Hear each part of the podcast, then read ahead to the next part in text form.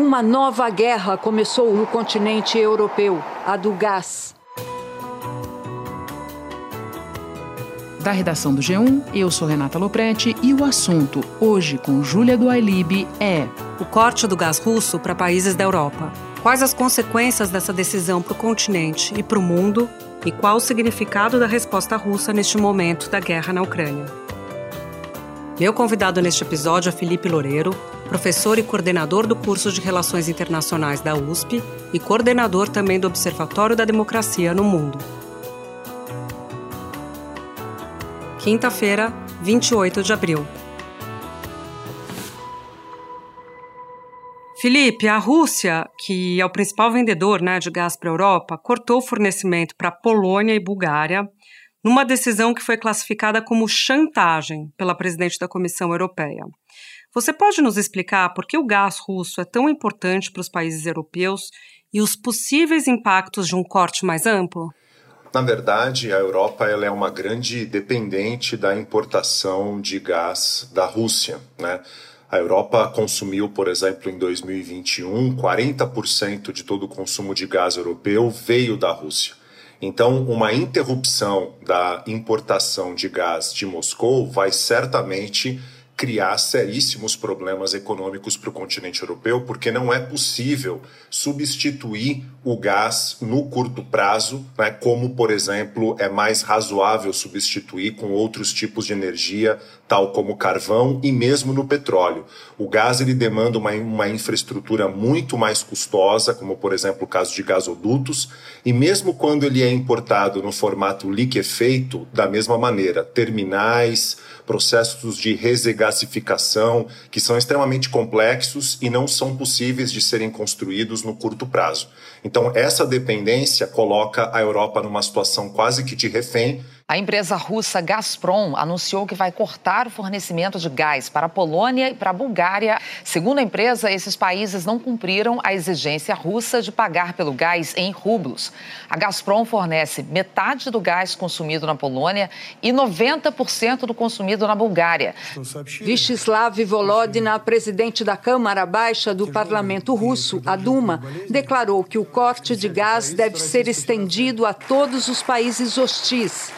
Entre os países hostis estão Itália e Alemanha, as duas principais indústrias manufatureiras da Europa, para quem o gás russo é essencial quatro países europeus já estariam pagando o gás russo em rublos, entre eles a Alemanha e a Áustria, segundo a agência TASS. E outros dez compradores estariam se preparando para pagar em moeda local. E por isso as acusações de que a interrupção que a Rússia fez na exportação de gás para a Polônia e para a Bulgária seriam, na verdade, uma forma de chantagem ou de imperialismo do gás da Rússia, como, por exemplo, o governo polonês acusou. A presidente da Comissão Europeia, Ursula von der Leyen, afirmou que a Rússia está usando o gás como ferramenta de chantagem.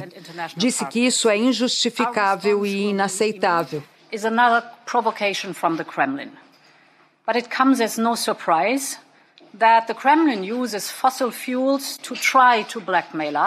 A Europa consome 40% de gás natural da Rússia e paga para o país de Putin a soma de um bilhão de euros por dia pelos combustíveis. De acordo com uma nova previsão do Banco Mundial, o preço do gás natural na Europa deve subir mais de 50% entre este ano e o próximo, uma alta que pode durar até 2024. Quando a gente fala de gás e Europa, a gente olha para a principal economia da Europa, que é a Alemanha, que é muito dependente do gás russo. Daí a construção daquele gasoduto Nord Stream 2, que depois acabou interrompida a operação que estava prevista, enfim.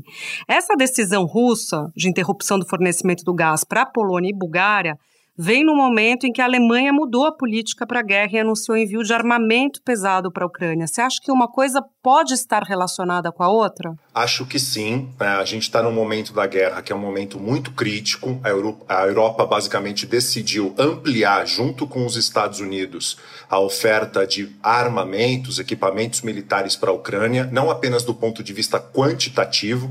A gente está chegando já na casa da dezena de bilhões de dólares o aperto de mão em solo ucraniano foi um símbolo inequívoco de apoio. O secretário de Estado Antony Blinken e o secretário de Defesa Lloyd Austin se reuniram com o presidente Volodymyr Zelensky em Kiev. Os secretários americanos prometeram uma nova ajuda de 713 milhões de dólares para a Ucrânia e 15 países da região. Representantes de mais de 40 países se reuniram na Alemanha para ampliar o apoio militar à Ucrânia. E numa mudança de posição, os alemães decidiram fornecer armamento pesado aos ucranianos. O primeiro-ministro rompeu a linha pacifista alemã.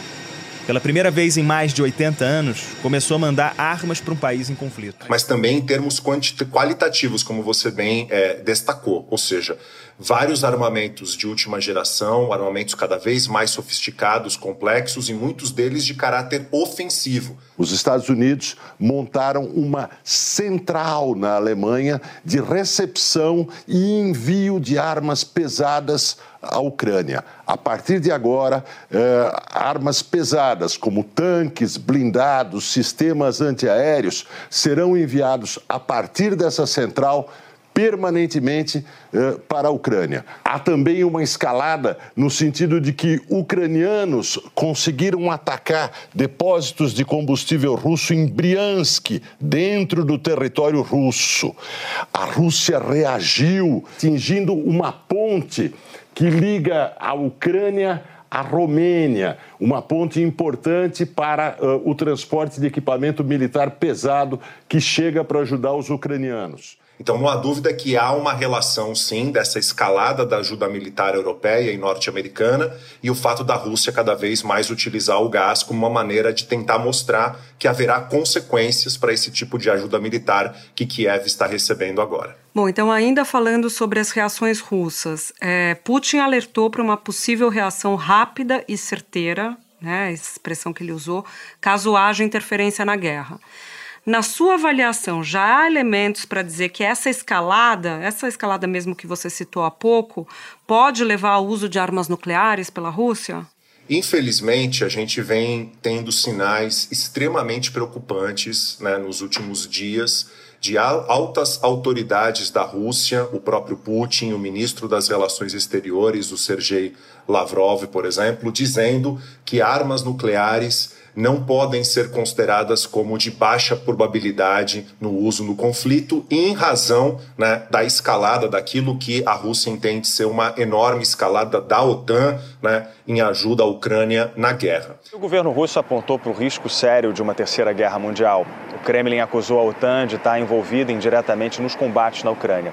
O exército russo diz ter destruído um grande carregamento de armas fornecidas à Ucrânia pelos Estados Unidos e países europeus. Bush. Mísseis lançados do mar atingiram o arsenal que estava guardado numa fábrica na cidade de Zaporizhia. Em Mariupol, a siderúrgica de Azovstal, o último foco de resistência ucraniana na cidade portuária, voltou a sofrer bombardeios pesados. A parlamentares em São Petersburgo, Putin afirmou que qualquer país que tentar interferir na Ucrânia vai enfrentar uma resposta rápida de Moscou.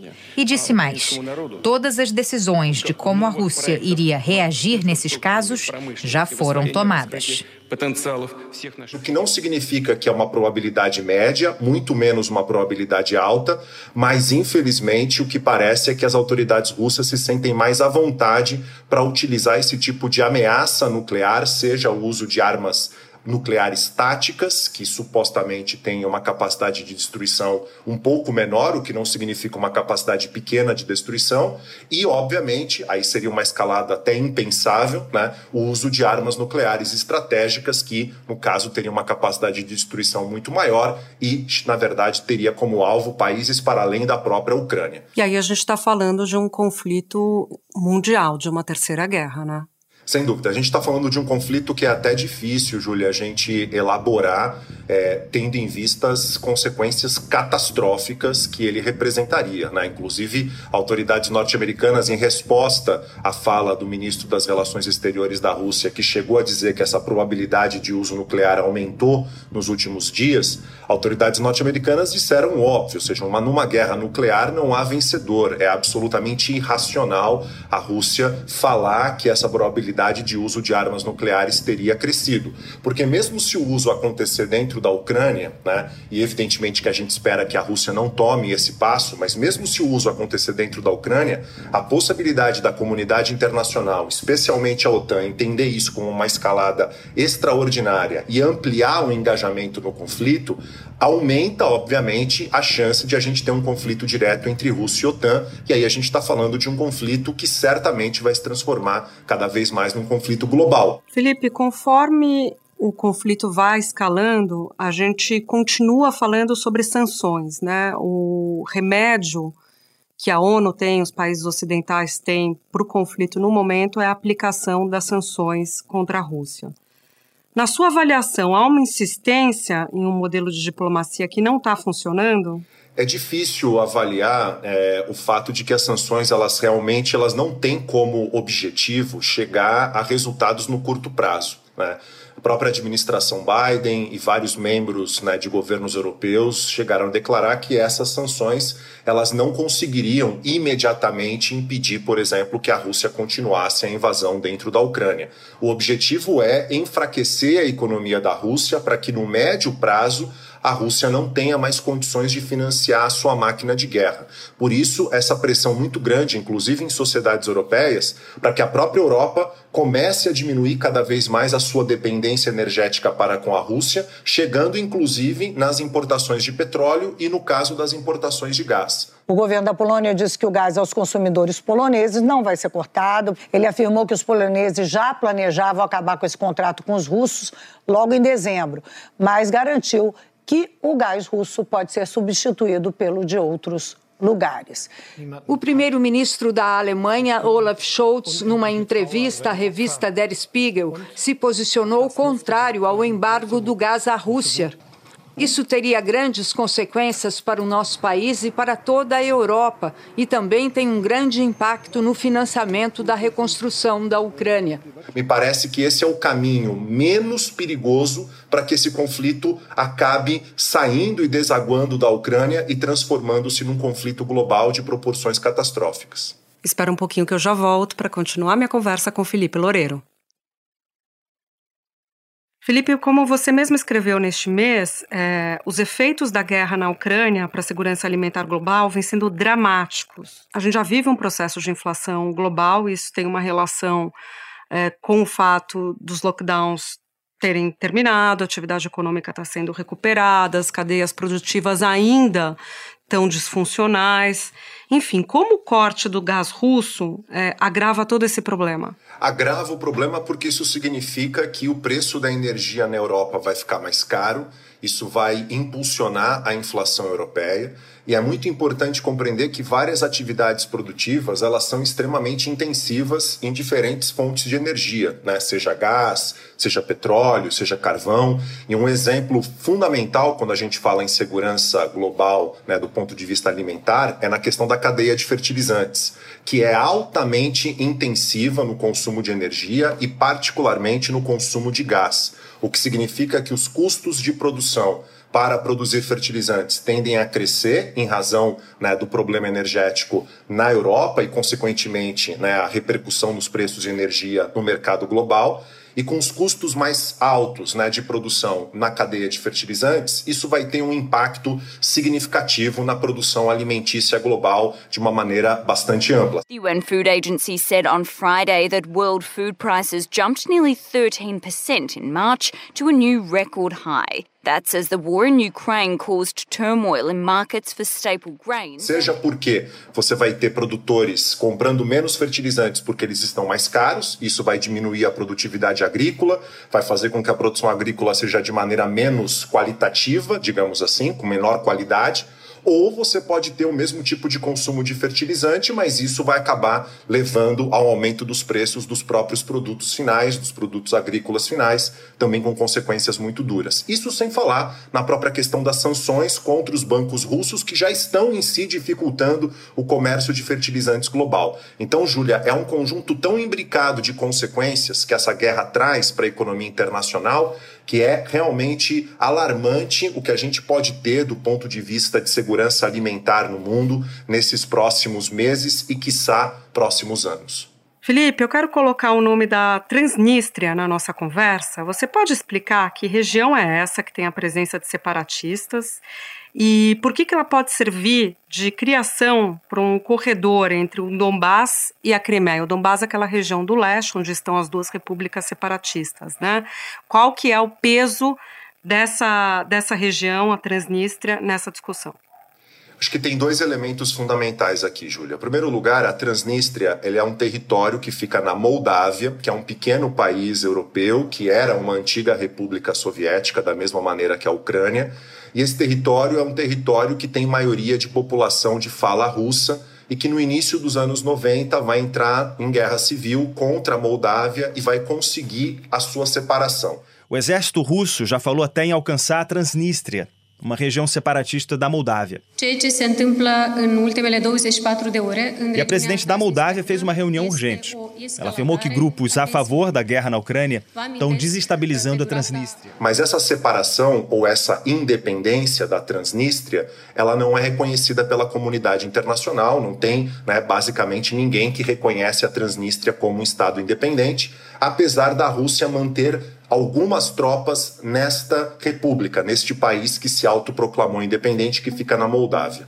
Por que, que ele é tão importante? Porque é a mesma lógica da região do Donbass, né? Ou seja, você tem uma, um território que era dentro da Ucrânia, que ainda é dentro da Ucrânia, em que havia uma minoria de população né, de fala russa que vai declarar independência e que a Rússia apoia, dizendo que essa população estava sofrendo opressão do governo ucraniano. O que a gente vem assistindo nos últimos dias é o fato de autoridades militares russas dizerem que não só os objetivos militares da Rússia envolveriam conquistar todo o sul né, do território da Ucrânia, chegando até a Transnistria, que faz fronteira com a própria Ucrânia, e além disso usar o mesmo tipo de discurso de que a minoria russa dentro da Moldávia, que fica na Transnistria, estaria sendo oprimida pelo governo da Moldávia, o que não tem nenhum tipo de embasamento empírico para afirmar uma coisa semelhante. Existe agora uma guerra de versões sobre o que está acontecendo na Transnistria, uma região separatista russa.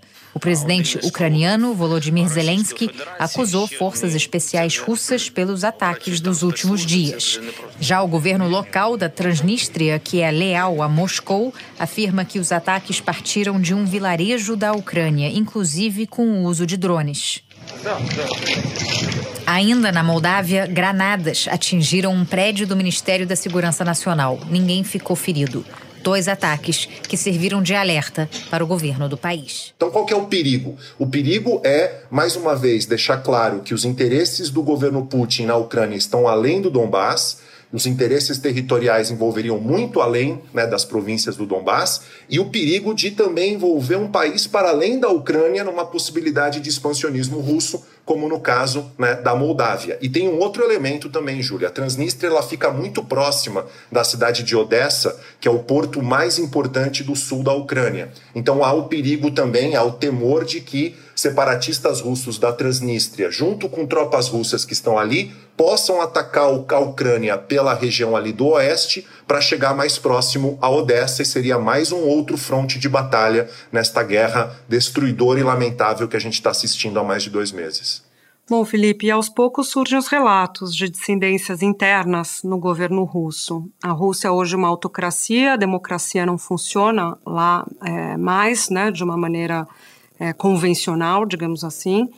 Como é que você avalia a reação do governo russo aos dissidentes, que de, são desde oligarcas, é, burocratas do governo até cidadãos comuns? O governo russo, desde o início da guerra, vem ampliando significativamente mecanismos de controle, mecanismos repressivos contra a população.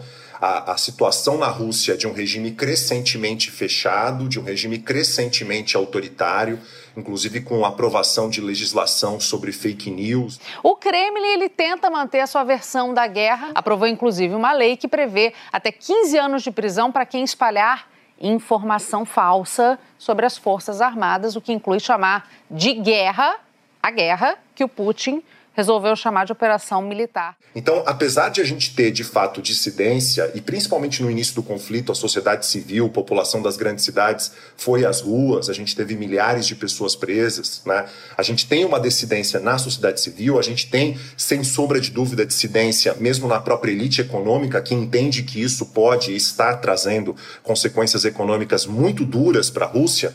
Mas não me parece, Júlia, infelizmente, que isso vai ser capaz, num curto e mesmo num médio prazo, de enfraquecer a autoridade do Putin e obrigar efetivamente o governo Putin a, por exemplo, sentar numa mesa de negociações para negociar um cessar-fogo. Um dos encontros diplomáticos mais simbólicos entre o secretário-geral das Nações Unidas e o presidente em guerra expôs claramente o que está em jogo. Sem Crimeia e Donbass é impossível um acordo, declarou Vladimir Putin.